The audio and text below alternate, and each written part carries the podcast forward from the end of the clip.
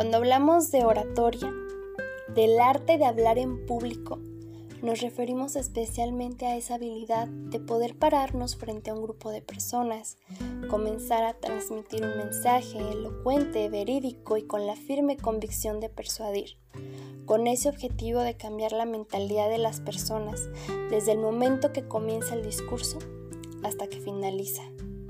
Pero, ¿en dónde radica su importancia? Yo me atrevería a decir que esta es una actividad de gran relevancia, principalmente porque como personas, seres humanos, somos seres sociales.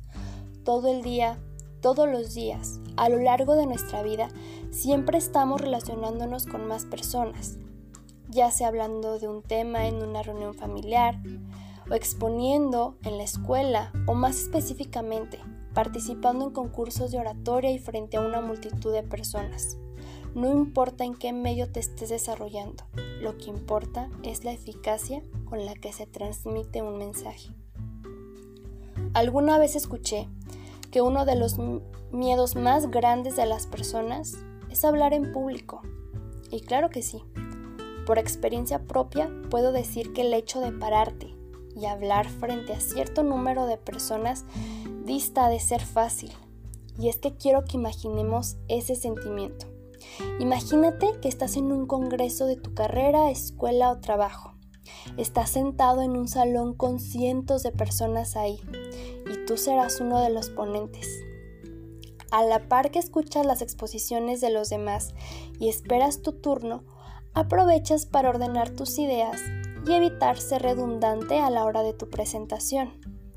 Ese es un momento crítico ya que se trata de una exposición a la cual has dedicado tiempo y esfuerzo durante su elaboración.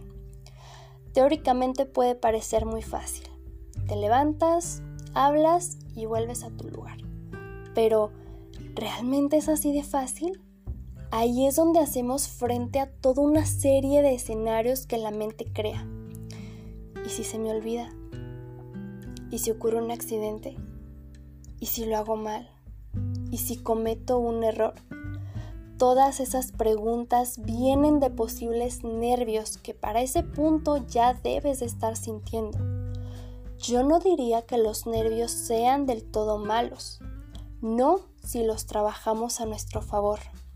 No dejes que estos te dominen, tú domínalos a ellos. Úsalos para estar alerta, Úsalos para pisar fuerte ese escenario y dar el mejor discurso de tu vida. Y si te equivocas, te aseguro que no serás ni la primera ni la última persona en cometer un error. Y si no ganas, pues lo sigues intentando y te sigues preparando y no desistes de tu meta. Pero ten por seguro que desde el hecho de participar, de prepararte, de pararte en ese escenario, de tomar ese micrófono, de retarte a ti mismo o a ti misma, de enfrentarte a tus miedos, ya estás ganando y estás ganando mucho. Ahora imagínate en ese escenario. Todas las miradas están en ti. El micrófono es tuyo. Tienes la palabra y decidirás qué hacer con ella. Comienzas a hablar sin titubear, con voz clara y fuerte. Hasta el más oscuro rincón de ese salón van a voltear a verte.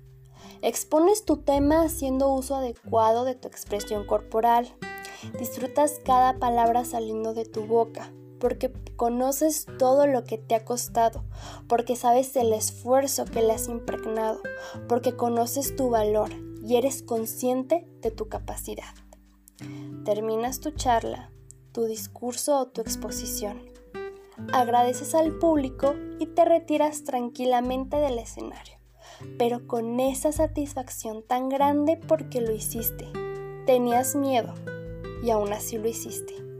Y esa será tu recompensa más grande. Muchas veces no somos conscientes del poder que podemos llegar a tener haciendo uso de la voz o del impacto que llegamos a crear. ¿Cuántas personas, líderes en todo el mundo y que conocemos, han logrado hacer cosas extraordinarias? desde la lucha por hacer valer sus derechos, cambiar situaciones injustas o mover masas hacia un bien común. Tal es el caso de Emmeline Pankhurst, una activista y política británica, quien lideró el movimiento sufragista que ayudó a las mujeres de Gran Bretaña a ganar el derecho a votar. Incluso la han catalogado como una líder carismática y una oradora poderosa. O Martin Luther King Jr., activista de los derechos civiles y su discurso I Have a Dream, donde habló de la igualdad racial y critica la discriminación. Y así puedo seguir hablando de líderes que se levantaron y haciendo uso de su voz lucharon por derechos que el día de hoy muchos de nosotros podemos gozar. En alguna ocasión escuché un comentario el cual decía que la oratoria debía de ser exclusivamente para hombres, solo y únicamente por la potencia de su voz. Pero lo que yo creo es que para un arte tan noble como la oratoria no debe de haber distinción de géneros y que cualquiera que tenga una firme convicción puede levantar la mano, tomar el micrófono y exponer sus ideas, respaldándolas en hechos. Tu voz tiene poder. Estar detrás de un micrófono implica una gran responsabilidad. Sin embargo, muchas han sido las personas que valiéndose de esas herramientas han logrado cambiar situaciones.